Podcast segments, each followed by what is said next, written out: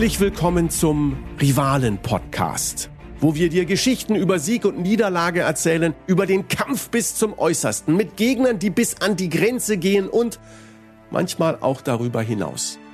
Und wo sind diese Rivalenkämpfe oft am bittersten, am härtesten? Wo wird's richtig persönlich? Wo geht es einfach ans Eingemachte? Ist ja klar, im Sport. Ich bin Olli Seidler und zusammen mit der Redaktion von Podcast Rivalen habe ich eine neue Geschichte vorbereitet mit wirklich tollen Gesprächspartnern, exklusiv für diesen Podcast. Zum Beispiel Damon Hill, Marc Surer, Norbert Haug und Ralf Schumacher. Okay, so langsam ahnt ihr es. In dieser zweiten Geschichte geht es um einen Mann, der uns jahrelang bewegt hat, wie wenige vor ihm und wenige nach ihm. Es geht um Michael Schumacher, um unseren Schumi und um seine Kämpfe gegen den Rest der Welt, also gegen Damon Hill, David Coulthard, Jacques Villeneuve, Mike Häkkinen und all die anderen. Legendäre Formel 1 Duelle bei Tempo 300 mit dem Adrenalinspiegel am Anschlag. Und wie immer in diesem Podcast reisen wir deswegen mal ein bisschen durch die absoluten Höhepunkte oder die tiefen Tiefpunkte. Und ja, die liegen bei Michael Schumacher oft extrem eng beieinander. Wie am 30. August 1998 auf dem Circuit de Spa-Francorchamps beim Großen Preis von Belgien. Ein epochaler Grand Prix. Bernie Ecclestone wird ihn als das aufregendste Wagenrennen seit Ben Hur bezeichnen. Es gallert ohne Ende. Wirklich brutales Regenrennen. Schon beim ersten Start des 13. WM-Laufs der Saison ballern 13 Boliden ineinander. Ein Multimillionengrab. Und ein Wunder. Keiner verletzt. Der britische Guardian tickert Krieg der Autos.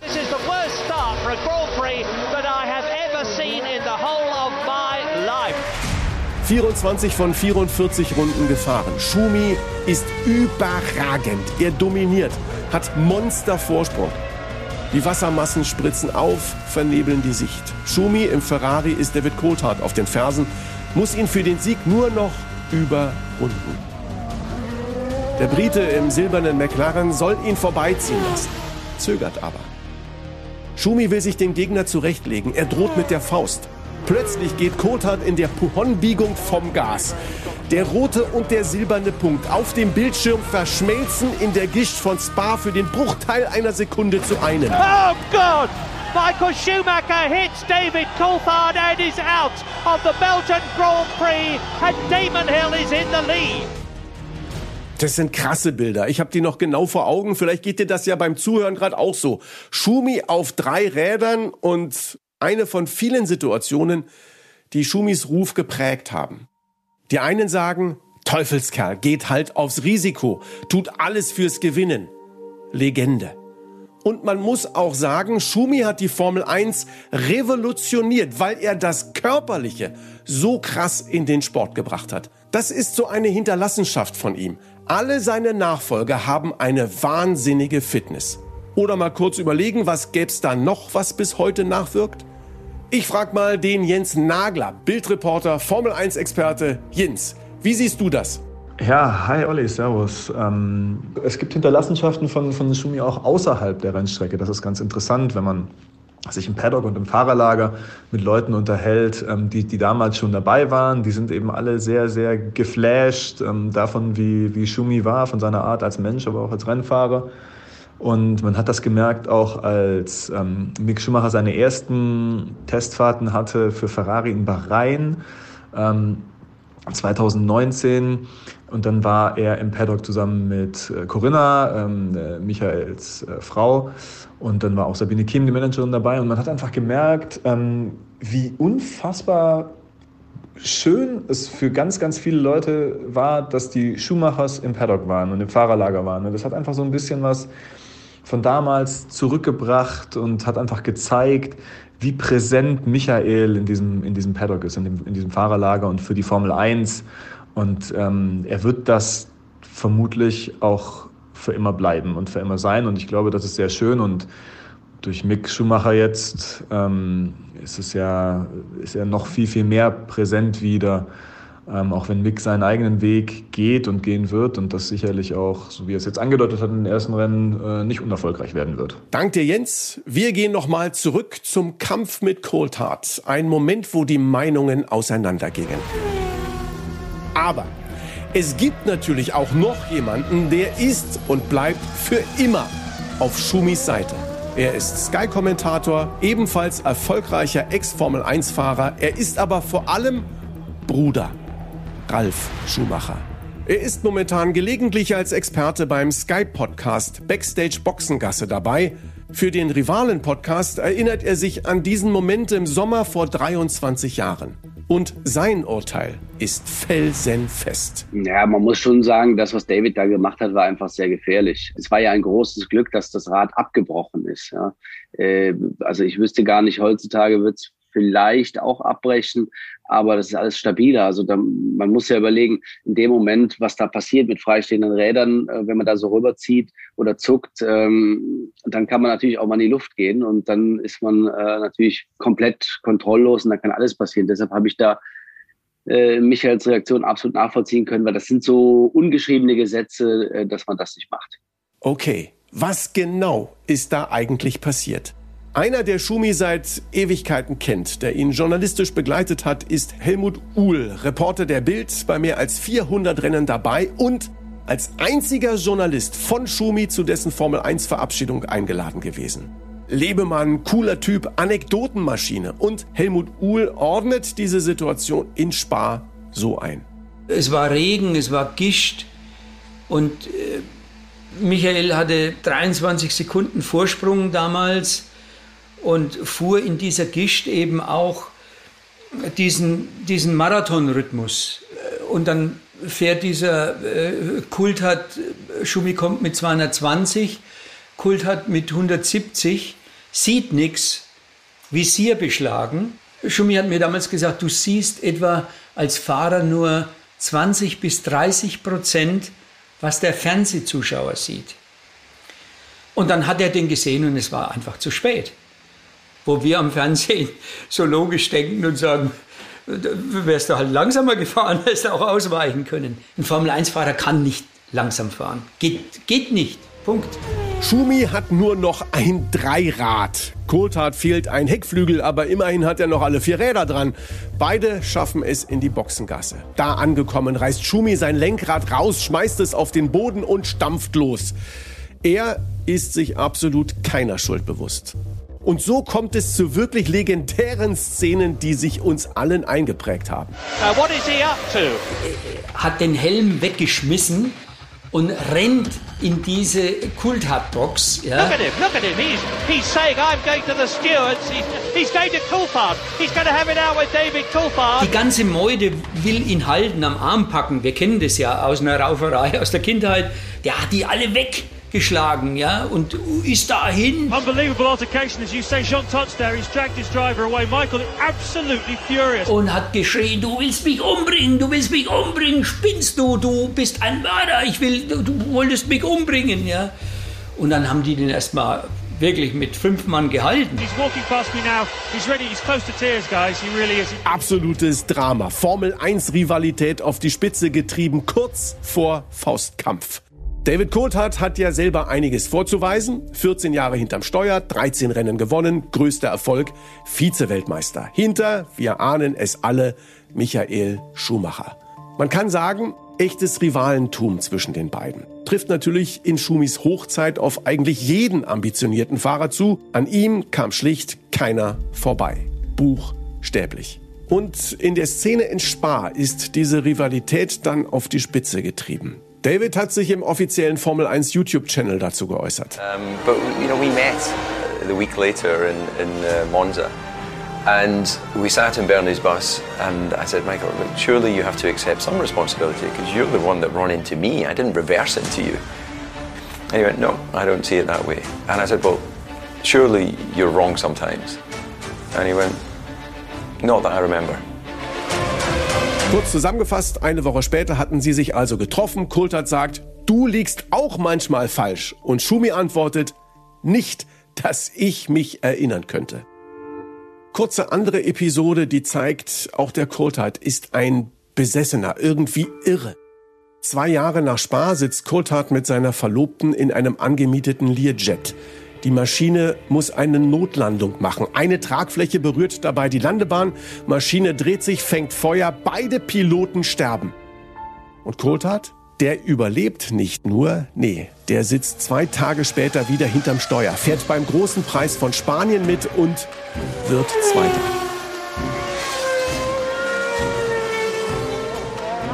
Ich sag's doch, absolut irre, unfassbar.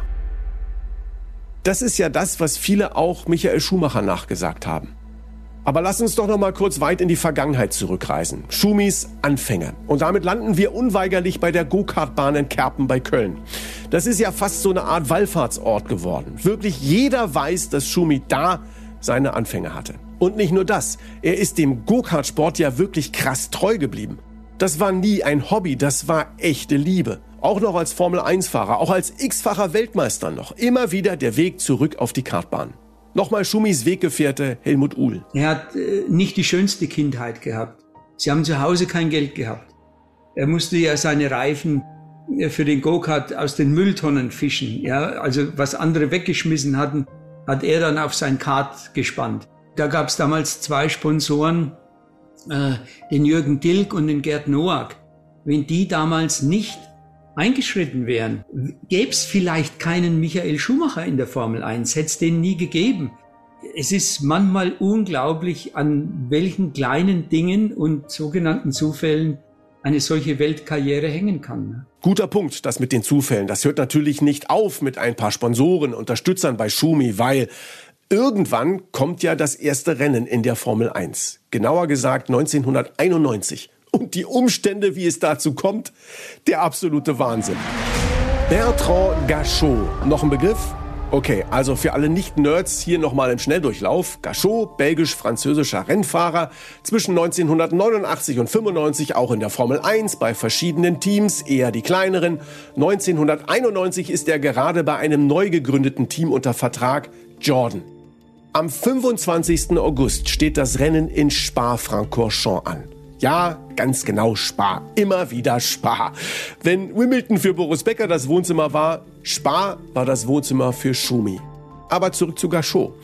Der sitzt also kurz vor dem Rennen in einem englischen Taxi in London. Es gibt Streit mit dem Taxifahrer. Passiert ja.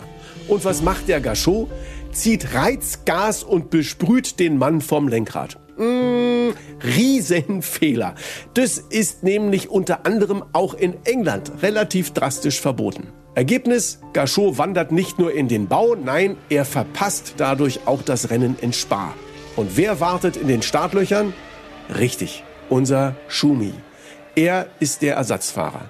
Und so kommt er zu seinem ersten Einsatz in der Formel 1. Im August 2012, also fast 20 Jahre später, sitzt Schumi bei dem Talker, Moderator und eben auch Sportjournalisten Reinhold Beckmann in der ARD und denkt an diesen Moment zurück. Es ist ein langes Gespräch, der übliche große Karriererückblick. Später wird sich auch noch Schumis Bruder Ralf dazusetzen und Schumi ist offen, zugänglich. Er spricht über seine Anfänge und über etwas, das man von ihm eigentlich nicht so kennt in der Öffentlichkeit. Selbstzweifel. Ich bin aus der Sportwagen gekommen, habe auch äh, den einen oder anderen Formel 3000 Test äh, gehabt zu dem Zeitpunkt. Aber Formel 1, das war nochmal ein Riesenschritt. Und da, da wirken ich, andere Kräfte, andere da Fliehkräfte. War ich sehr überrascht. Es ist einfach viel schneller gewesen. Es ist äh, um so viel schneller gewesen. Äh, das ist wie wenn du Altherrenfußball spielst und plötzlich spielst du erste Liga. Den Ball siehst du nie, so nach dem Motto. Ja. Und da habe ich nach der ersten Runde, das war eine ganz langsame Einfahrrunde, die ich fahren musste, um zu checken, ob alles in Ordnung ist. Natürlich gibst du dann mal kurz Gas äh, und da habe ich mich erschrocken. Aber was für ein Talent, das erkennen Sie alle damals bei Schumis erstem Einsatz. So auch Marc Sura, ehemaliger Rennfahrer, dann Sky-Kommentator, heute Formel-1-Experte beim Schweizer Fernsehen. Und das hat mir Marc Sura gesagt. Ich war ja beim, äh, beim seinem Debüt dabei. Da fuhr er los und rollte schon nach zwei Kurven aus, weil die Kupplung verbrannt war. Und ich, wir haben dann hinterher Eddie Jordan gefragt und er sagte, ja, wenn er das gewusst hätte, dass der so gut ist, dann hätte er vielleicht eine neue Kupplung eingebaut. Geht also unrühmlich aus das Ganze, weil sein Chef im neuen Team gespart hat. Schumis Talent aber, wie gesagt, ist offensichtlich. Er ist aber auch jemand, auf den man aufpassen muss, sagt Marc Sucher. Geht zu ihm hin und sagt, dass wir ihm ganz genau auf die Finger schauen damit er das nicht nochmal macht. Es ist 1991, Sie sind in Wunsdorf. Schumi fährt für Mercedes, für die DTM, die Deutsche Tourenwagenmeisterschaft. Und er hat einen Kollegen von Sura kurz vorher abgeräumt. Und dieser Kollege hat jetzt Chancen, Meister zu werden. BMW denkt sich, dieser Schumacher, was ist eigentlich mit dem? Kommt der klar? Also bin ich dann zu ihm hin, habe mich vorgestellt und gesagt, ja, äh, wir schauen auf dich sei vorsichtig, nicht, dass das Gleiche nochmal passiert wie in Hockenheim. Und er hat mir nur angeschaut, kein Wort gesagt. Ganz lange angeschaut und ohne Wort ging er wieder weg. Jahre später, als er schon Formel 1 fuhr und wir eigentlich einen guten Kontakt hatten, hat er mich mal in einer ruhigen Minute gefragt, sag mal, damals in Wunsdorf, hast du das ehrlich gemeint? Hast du wirklich geglaubt, ich habe das mit Absicht gemacht gegen Cecotto? Das sage ich nicht, aber alle die BMW und das war meine Aufgabe. Also das ist schon ein Muster. Schumacher hat einen, ich glaube, soweit lehnen wir uns hier aus dem Fenster, mega offensiven, manche sagen aggressiven Fahrstil. Es kommt zu gefährlichen Situationen und das ist im Grunde so von Anfang an. Man muss natürlich auch sagen, ohne diesen Fahrstil wäre er nicht der, der er geworden ist. Auch die anderen Fahrer registrieren ein Riesentalent. So erinnert sich Schumi bei Beckmann an Gerhard Berger. Noch so eine Formel-1-Legende. Man hat gespürt, dass äh, immer wieder da auf die eine oder andere Weise, Gegenwind äh, mhm. einem entgegenbläst. Und da gab es eine äh, interessante Situation. Wir hatten auch, glaube ich, gleich im ersten oder zweiten Jahr, äh, Gerhard hat einen Plattfuß und fährt eigentlich an der Seite, kann nicht mehr schnell fahren. Ich will überholen und er schneidet mich äh, komplett ab und ich muss voll in die Eisen gehen. Und das war äh, so eine Aktion, so nach dem Motto, Kollege, überleg dir gut, wen du wie, wann, wo überholst. Ja. Jahre später sind wir zusammen von Monza nach Hause gefahren im gleichen Auto. Das war aber dann schon, da hatte ich glaube auch meine erste Meisterschaft schon gewonnen. Wir hatten uns angefreundet und hatten ein offenes, ehrliches mhm. äh, Gespräch gehabt. Und dann meinte er, ja Kollege, damals waren wir der Meinung, wir müssten dir die Grenzen zeigen. Sie versuchen, ihn klein zu halten. Und um mal das Offensichtliche auszusprechen, das ist ihnen nicht gelungen. Die Persönlichkeit von Schumi aber, das muss man so sagen, die kommt auch immer mehr ins Spiel und es gibt da eine Sache, die ändert sich über die Jahre hinterm Steuer nicht groß. In Sachen Racing hat Schumi immer recht. Denkt Schumi. Wie bei der Sache mit Coulthard, so auch bei der Sache mit Jacques Villeneuve. Marc, so haben wir uns das vorgestellt. Rad an Rad, genau. Mann gegen Mann, Taktik hin, Taktik her, alles hat funktioniert. Jetzt so langsam aber sicher erleben wir in Andalusien den Showdown, von dem wir geträumt haben. Jerez de la Frontera, eine spanische Stadt, gerade mal über 200.000 Einwohner, aber am 26. Oktober 1997 schaut die Formel 1 Welt hier hin. Es ist das 17. und letzte Rennen der Weltmeisterschaft des Jahres. Alles spitzt sich hier zu. Jacques Villeneuve, Kanadier, der Typ mit den wechselnden Haarfarben und dem Rennanzug, der immer einige Nummern zu groß aussieht, dieser Villeneuve also liegt einen Punkt vor Michael Schumacher. Der führt im Rennen schnell und bleibt vorne, 40 Runden lang. Es ist alles sehr, sehr eng. In Runde 48 beträgt der Abstand zwischen Schumi und Villeneuve eine Sekunde. Und dann das. Hier der Live-Kommentar. Das reicht nicht! Es kracht, aber Villeneuve bleibt draußen! Villeneuve kann weiterfahren und Schumacher steht im Aus. Und somit wäre, wenn Villeneuve durchkäme, er der Weltmeister. Michael Schumacher ist ausgeschieden. Tja, Schumi scheidet aus. Villeneuve fährt weiter, wird aber immer langsamer. Es wird knapp, es wird sehr knapp. Gerhard Berger ist am Ende eine Zehntelsekunde hinter ihm. Aber es reicht. Villeneuve ist der neue Weltmeister des Jahres 97, eines der dramatischsten WM-Finals aller Zeiten. Und Schumi, der bekommt die WM-Punkte der kompletten Saison abgezogen. Nach dem Rennen kommt er auf unseren Helmut Uhl zu. Wie hast du es denn gesehen? Und dann habe ich gesagt, lies mal die nächsten drei Tage bitte keine Zeitung. Da ist er zusammengezuckt. Ja, du auch. Ich, ich, das war doch so ein Reflex und da sage ich, Michel, was machst du denn da? Ja, du, du, hast den versucht abzuschießen, da hat die ganze Welt zugeguckt und jetzt stehst du da und sagst, äh, das war ein Reflex. Vielleicht war es ja ein Reflex. Ja, ich war ja nie in so einem Rennauto gesessen und er dann wieder, ja, und da haben wir es schon wieder. Ihr Journalisten wart nie in einem Formel-1-Auto gesessen. Und wenn ihr da mal drin sitzen würdet, dann würdet ihr ganz anders schreiben. Also ich glaube, das war einfach ein Instinkt. Das darf nicht wahr sein, dass der jetzt an mir vorbeifährt. Aber man hat schön gesehen, der erste Reflex war, Platz zu machen, weil da kommt ein Auto. Und dann hat er gesagt, das darf nicht wahr sein. Und dann hat er eingelenkt. So die Sicht von Marc Sura. Der war, wie gesagt, früher selber Fahrer. Klar, die Perspektive ist dann eine andere, wenn man selber mal in diesen Kisten gesessen hat. Das ist ja für uns Normalsterbliche kaum nachvollziehbar. Marc Sura versucht es uns näher zu bringen. Ein Formelauto ist ja praktisch um den Fahrer gebaut. Du sitzt im Mittelpunkt. Und es ist, wenn du dann durch eine Kurve fährst, ist wie wenn du selber vier Räder hättest. Das heißt, du fährst dich selber durch die Kurve. Du bist ein Teil vom Auto. Das hat man beim Tourenwagen und so natürlich nicht, dieses Feeling. Dieses Feeling, das macht das Rennfahren aus. Nicht die Geschwindigkeit auf der Geraden, das nimmt man gerne mit. Ja, je schneller, desto besser, weil das ja Zeit bringt. Aber grundsätzlich geht es um dieses Feeling, durch eine Kurve durchzufahren, über alle vier Räder rutschend, am Limit. Das ist, das ist wie Schweben. Zurück zu Michael Schumacher und zurück zu dieser Kollision. In der Öffentlichkeit ist sein Ruf nicht gerade der beste. Es ist ja gerade mal drei Jahre her. Da hatte er eine Kollision mit dem Briten Damon Hill. Paar Sätze zu Hill vielleicht mal hier. Er ist der Sohn von Graham Hill, der war zweimaliger Formel 1 Weltmeister und Damon ist Spätstarter. Erst mit 31 steigt er in die Formel 1 ein. Motorräder, das war vorher sein Ding. Er hat natürlich Papas große Fußstapfen zu füllen. Eigentlich ist er in seinem Team die Nummer 2 hinter Ayrton Senna. Nach dessen tragischen Unfall und Tod ist er plötzlich die Nummer 1 und steht Michael Schumacher gegenüber, der damals 25 ist. Und nun also 1994 ist es sehr, sehr eng zwischen beiden. Von 16 Rennen gewinnt Hill 8 und Schumacher auch 8. Es sind echte Fights. Grauzone, das ist oft ein nettes Wort für den Bereich, in den sich beide begeben. Schumacher überholt zum Beispiel Hill in der Einführungsrunde vor Rennstart, verbotenerweise. Es gibt eine Strafe. Schumi, sein Team, sie ignorieren das. Es geht hin und her. Am Ende wird er endgültig disqualifiziert und für zwei Rennen gesperrt. Dann gibt es noch diesen Skandal um eine zu sehr abgenutzte Bodenplatte am Boliden. Komplizierte Geschichte, verschiedene Meinungen. Ob das nun extra war oder nicht, halten wir fest. Der Tod Senners hat alle geschockt. Die Nachfolger behaken sich aufs Übelste.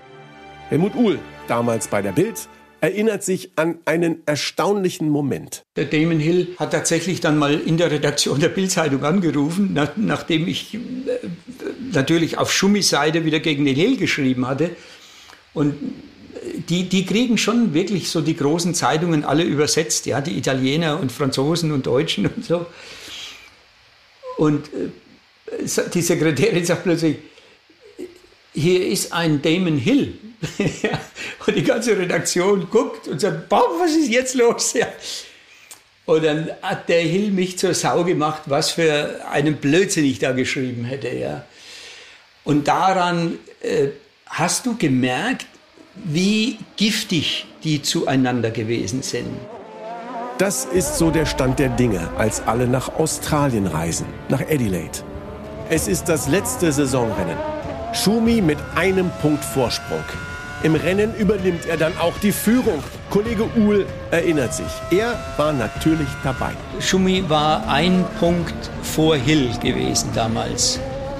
Und äh, er wusste, er muss diesen einen Punkt einfach retten. Er muss vor Hill ins Ziel kommen.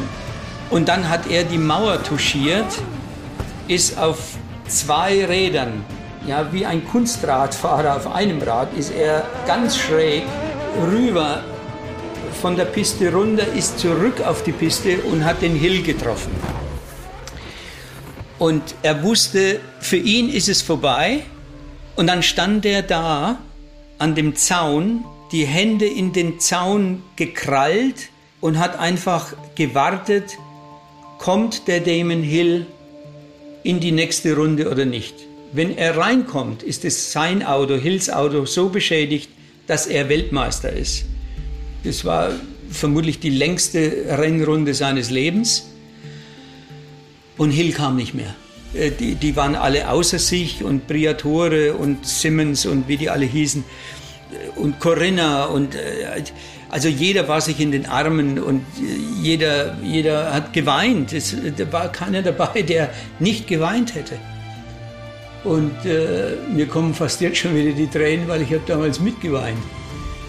Und dann sieht er mich und, und hängt sich an meinen Hals und plötzlich hängt er an mir wie ein nasser Sack. Und dann sage ich, Michael, Michael, waren so zwei Sekunden, war er wieder da. Und hat auch wieder die Kraft gehabt. Was ist passiert, was ist passiert? Und da war der wirklich äh, für diese zwei Sekunden irgendwie weggetreten.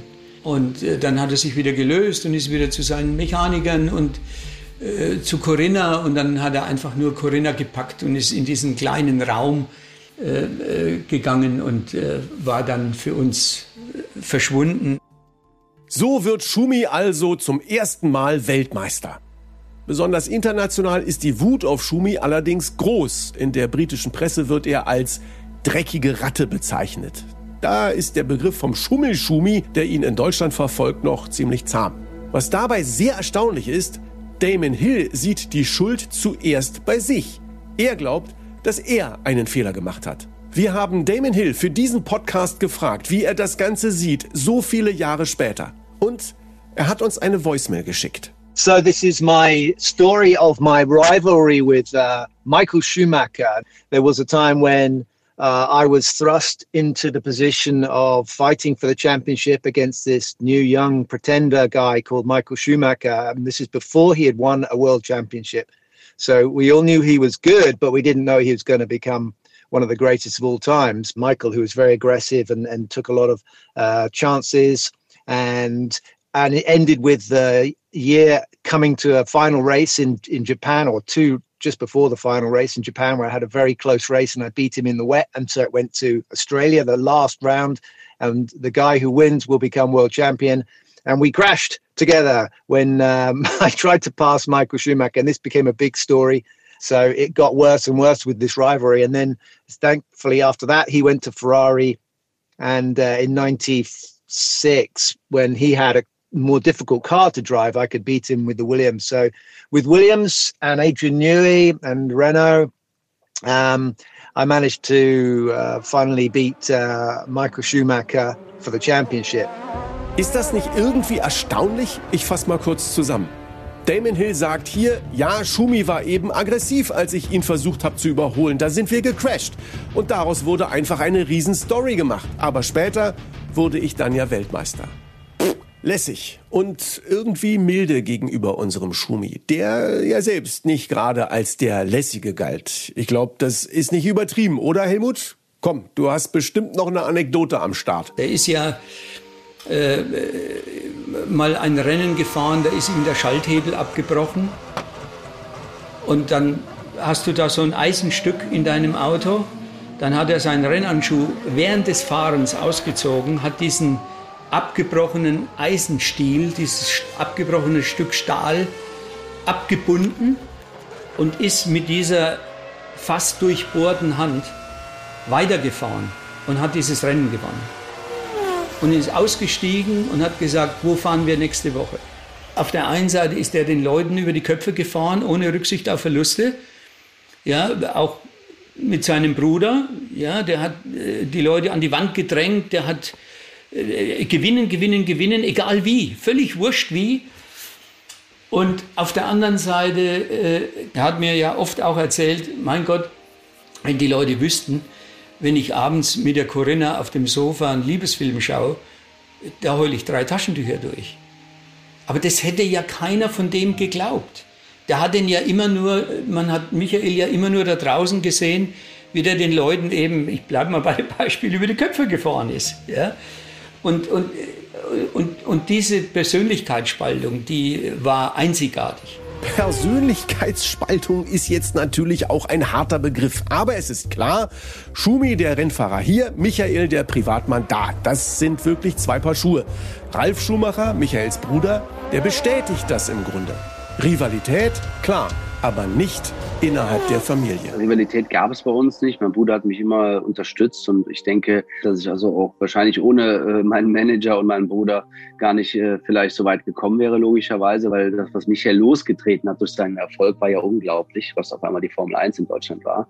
In Verbindung mit RTL, muss man auch sagen. Und dementsprechend war es für mich auch etwas leichter, sage ich mal, Sponsoren zu finden oder respektive damals hatte ich das große Glück, eben auch in Willi Webers Werksteam von Opel Formel 3 zu kommen, eines der besten Teams oder das beste Team damals. Das sind natürlich alles Faktoren. Deshalb, äh, bei uns gab es nie Neid, immer nur Hilfe. Einer von denen, die Michael fast schon so lange wie sein Bruder Ralf kennt, ist Norbert Haug. Er ist ehemaliger Mercedes-Motorsportchef und lange Jahre Freund der Familie Schumacher. Ich habe mich mit ihm unterhalten. Nochmal der Dank, dass Sie das so kurzfristig möglich gemacht haben, Herr Haug. Ja, ja, gerne, gerne, gerne. Wie wichtig waren damals Michael Schumacher, Familie, Freundschaften, Verbundenheit? Wie haben Sie das empfunden und wie haben Sie das erlebt? Das war das Abterenkreis aber auch äh, ringsherum. Manche haben mal gemeint, er war arrogant, aber das kann man, kann man, glaube ich, nicht sagen. Er war sehr fokussiert und hat dann eben mal weniger Zeit gehabt, um zu, zu sprechen. Aber ich habe ich hab in ihm einen, einen perfekten Rennfahrer und auch einen perfekten Kommunikator äh, erlebt, muss ich sagen. Ich will ja überhaupt kein, kein Lobgesang loswerden. Aber das sind meine Eindrücke, auch durchaus kritische Eindrücke. Und äh, er war one of a kind. Er ist bis heute ja der Rennfahrer überhaupt. Das kann man äh, guten Rechts sagen. Sie hatten ihn ja erlebt über viele, viele Jahre. Welche Fähigkeiten hat er auch nicht nur als Rennfahrer, die Sie ja gerade auch mit angesprochen haben, eingebracht, sondern auch welche Fähigkeiten hatte er, um einen Rennstall zu einem Siegerteam zu machen? Ähm, ich glaube, das ist eben sein sein hervorstechendstes Merkmal, dass er nie, nie nachgibt, nie aufgibt. Äh, wenn es einen Prototyp der Extrameile gibt, dann heißt er Michael Schumacher. Er geht die Extrameile, wenn man in der Bildsprache, er bremst später und ist früher am Gas. Er ist der, der das versucht, das Unmögliche möglich zu machen und zwar nicht mit Brachialgewalt, sondern mit künstlerischer Eleganz. Und es ist schon, wenn man sieht, wo der, der Werdegang ähm, aus dem, aus dem Kartcamp, der, der Kart, der Kiesgrube äh, Kart, äh, äh, gebrauchte Reifen von anderen benutzt, sich hochgearbeitet aus einfachen Verhältnissen, äh, tolle Familie im Hintergrund, äh, eine Automechanikerlehre bei, bei einem Bergmeister gemacht, der auch Rennfahrer war, der Jörg Bergmeister ich kann das immer wieder sagen, wenn man, wenn man ein Fiktionsskript äh, von einem Rennfahrerfilm schreiben würde, ich glaube, man würde es gar nicht alles glauben, was da, was da in der Realität stattgefunden hat, mit und rund um Michael Schumacher. Nun können wir hier nicht über Michael Schumacher reden, ohne über die aktuelle Situation zu sprechen. Es ist wirklich hart und deshalb nur noch mal die Fakten. Am 29. Dezember 2013, kurz vor Silvester, stürzt Michael Schumacher beim Skifahren in Frankreich. Er trägt einen Helm, er prallt mit dem Kopf gegen einen Felsen, er kommt in eine Klinik, ein Schädel-Hirntrauma wird diagnostiziert, er wird ins künstliche Koma versetzt. Ein halbes Jahr später sagt seine Managerin Sabine Kehm, Michael liege nicht mehr im Koma, er sei bei Bewusstsein. Seit September ist er zu Hause. Seitdem, also seit 2014, gibt es keine Neuigkeiten mehr über seinen Gesundheitszustand. So, durchatmen. Wir sind ja hier, um das Fahrgenie Schumacher zu feiern und um über seine Rivalitäten zu berichten. Und deshalb zurück ins Jahr 1994. Jetzt ist er also zum ersten Mal Weltmeister.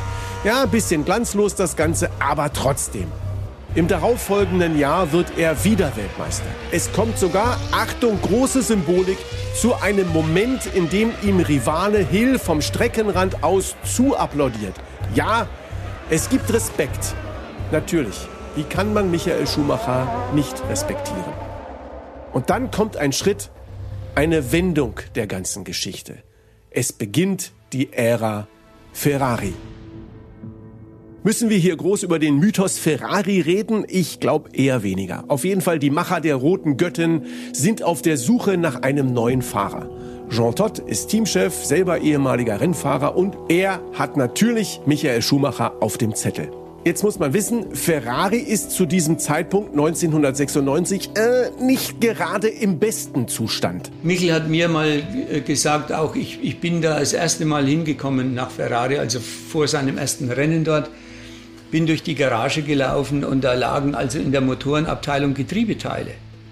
Da sagte er, oh Gott, oh Gott, ja, ich, ich, ich muss ja hier nicht nur Rennen fahren, ich muss ja hier mal überhaupt ein Rennteam und eine Garage machen und, und überhaupt ein, alles neu ordnen. Ja? Und äh, das hat er dann auch mit seiner deutschen Gründlichkeit, mit seiner Übergründlichkeit gemacht. Ja? Äh, bei Michael lagen ja auch in, in, in seinem Raum äh, die, die, die Müsli-Riegel Millimeter genau nebeneinander.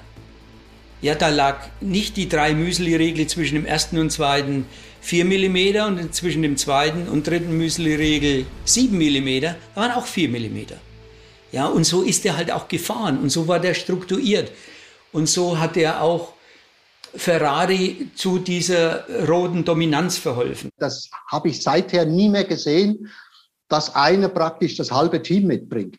Hat den Ross Braun mitgebracht. Der hat eigentlich das halbe Team von Benetton mitgenommen zu Ferrari. Und das zeigt die Fähigkeit eines Michael Schumachers. Er weiß, was es dazu braucht, erfolgreich zu sein.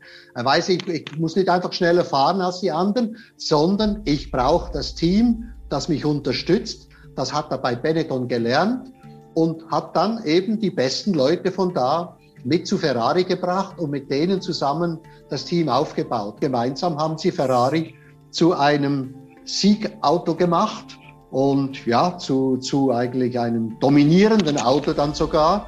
Und vor allem die Dominanz dann, als der Häkkinen aufgehört hat, da war Michael auch fahrerisch wieder allein im Feld.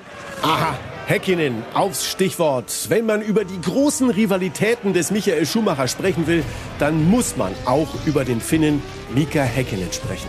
Gerade bei der Formel 1 braucht es ja diese Erzfeinde, ja nennen wir es mal so, genau wie im Superhelden-Blockbuster, wo es den ganz, ganz Bösen auch immer braucht.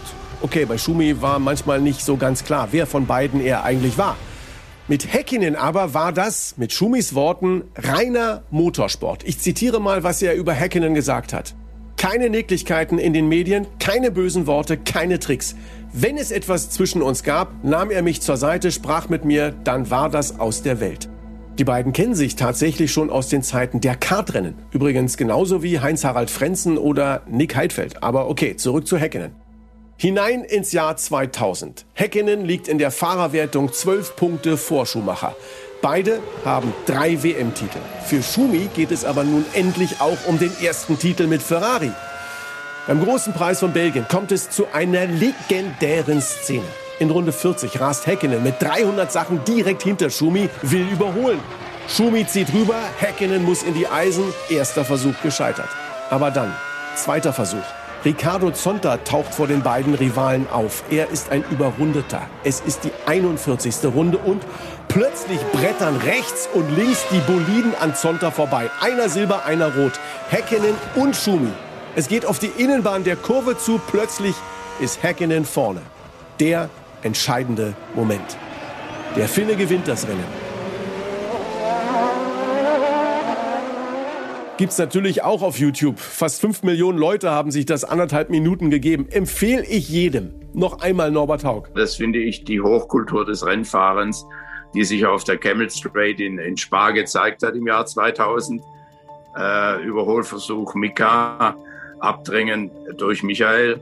Und der Mika hat dann den Mut und die, und die äh, Fähigkeit besessen, eine Runde später ich habe das von Start und Ziel über die Monitore miterlebt und ich wusste, wenn er aus der äh, Spitzkehre mit 0,5 Sekunden rauskommt, äh, nicht größeren Abstand, dann hat er nach der Rouge eine sehr, sehr gute Chance, äh, nochmal überholen zu können.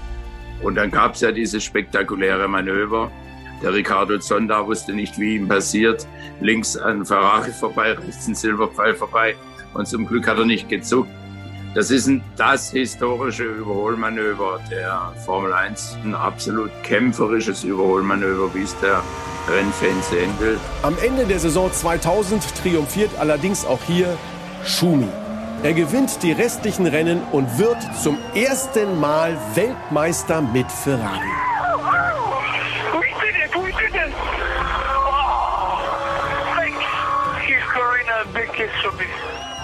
Es ist auch so viele Jahre später immer noch unglaublich, was Michael Schumacher im Boliden geleistet hat. Siebenmal Weltmeister, davon fünfmal in Folge. Das ist auch in Zeiten von Lewis Hamilton, der einige Rekorde eingestellt und gebrochen hat, unfassbar. Schumis Zeit bei Ferrari dauerte bis 2006. Später ging er zwar noch zu Mercedes, aber seine ganz große Zeit, klar, das sind die Ferrari-Jahre. Ein letztes Mal Helmut Uhl. Ferrari ist einfach der Mythos, weltweit, nicht nur in Italien. Und dann wird ein Deutscher, dieser, dieser kleine Bub, der mit einem Kettgar und einer auf dem Parkplatz anfängt äh, und äh, zum allerersten Mal gegen eine Laterne rauscht, dann ist der im Ferrari Weltmeister.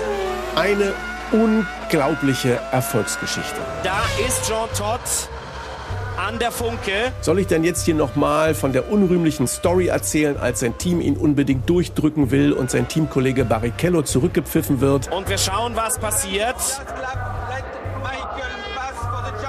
Let Michael pass for the championship.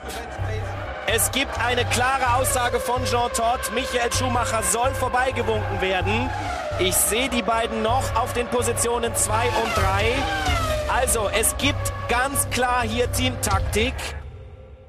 Lassen wir das. Das war kein guter Moment für den Sport. Kommen wir lieber am Ende zu einem menschlichen großen Moment. I'm not sure if you're aware, but this is your 41st victory, which puts you in equal second all time with Ayrton Senna. Bei einer denkwürdigen Pressekonferenz. Do those records mean a lot to you?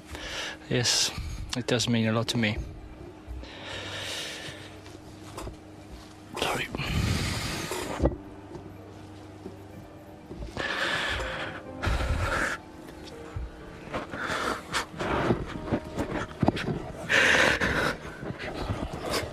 Thanks, Michael. Michael wird hier gefragt, ob ihm der Rekord mit Ayrton Senna gleichgezogen zu haben etwas bedeutet. Und Schumacher wird zu Michael. Ihm versagt die Stimme, er fängt an zu weinen. Neben ihm sitzt sein Bruder Ralf, auf der anderen Seite Mika Häkkinen und der legt ihm die Hand auf die Schulter. Was für ein Riesenmoment für Schumacher, den die Gefühle überwältigen, für Häkkinen, der sich menschlich zeigt und für das Verhältnis der beiden, das auf der Rennstrecke von purer Rivalität geprägt ist. Aber abseits davon von Respekt. Und wer gerade diese Seite von Michael Schumacher so gut kennt wie kaum einer, das ist natürlich Bruder Ralf, dem damit auch das letzte Wort gehört. Wer ihn kennt und wer auch seinen, seinen familiären Werdegang gesehen hat, weiß schon, dass das Herz am rechten Fleck war, der Charakter auch immer und dass er ein extrem ehrgeiziger Sportler, aber auch äh, ein sehr fairer Sportler war. Aber natürlich manchmal auch mit Ellbogen, wie wir alle. Jeder macht in seiner Karriere immer Fehler, aber das gehört auch dazu. Das war der Rivalen-Podcast. Geschichten über Sieg und Niederlage, über den Kampf bis zum Äußersten, mit Gegnern, die bis an die Grenze gehen und manchmal auch darüber hinaus. Folge 2. Michael Schumacher und seine Rivalen. Und das erwartet dich in Folge 3. Also abonniere doch einfach Rivalen in deiner Podcast-App und erzähl deinen Kumpels davon. Das war's mal wieder von meiner Seite. Ich bin Olli Seidler und ich bin raus. Macht's gut.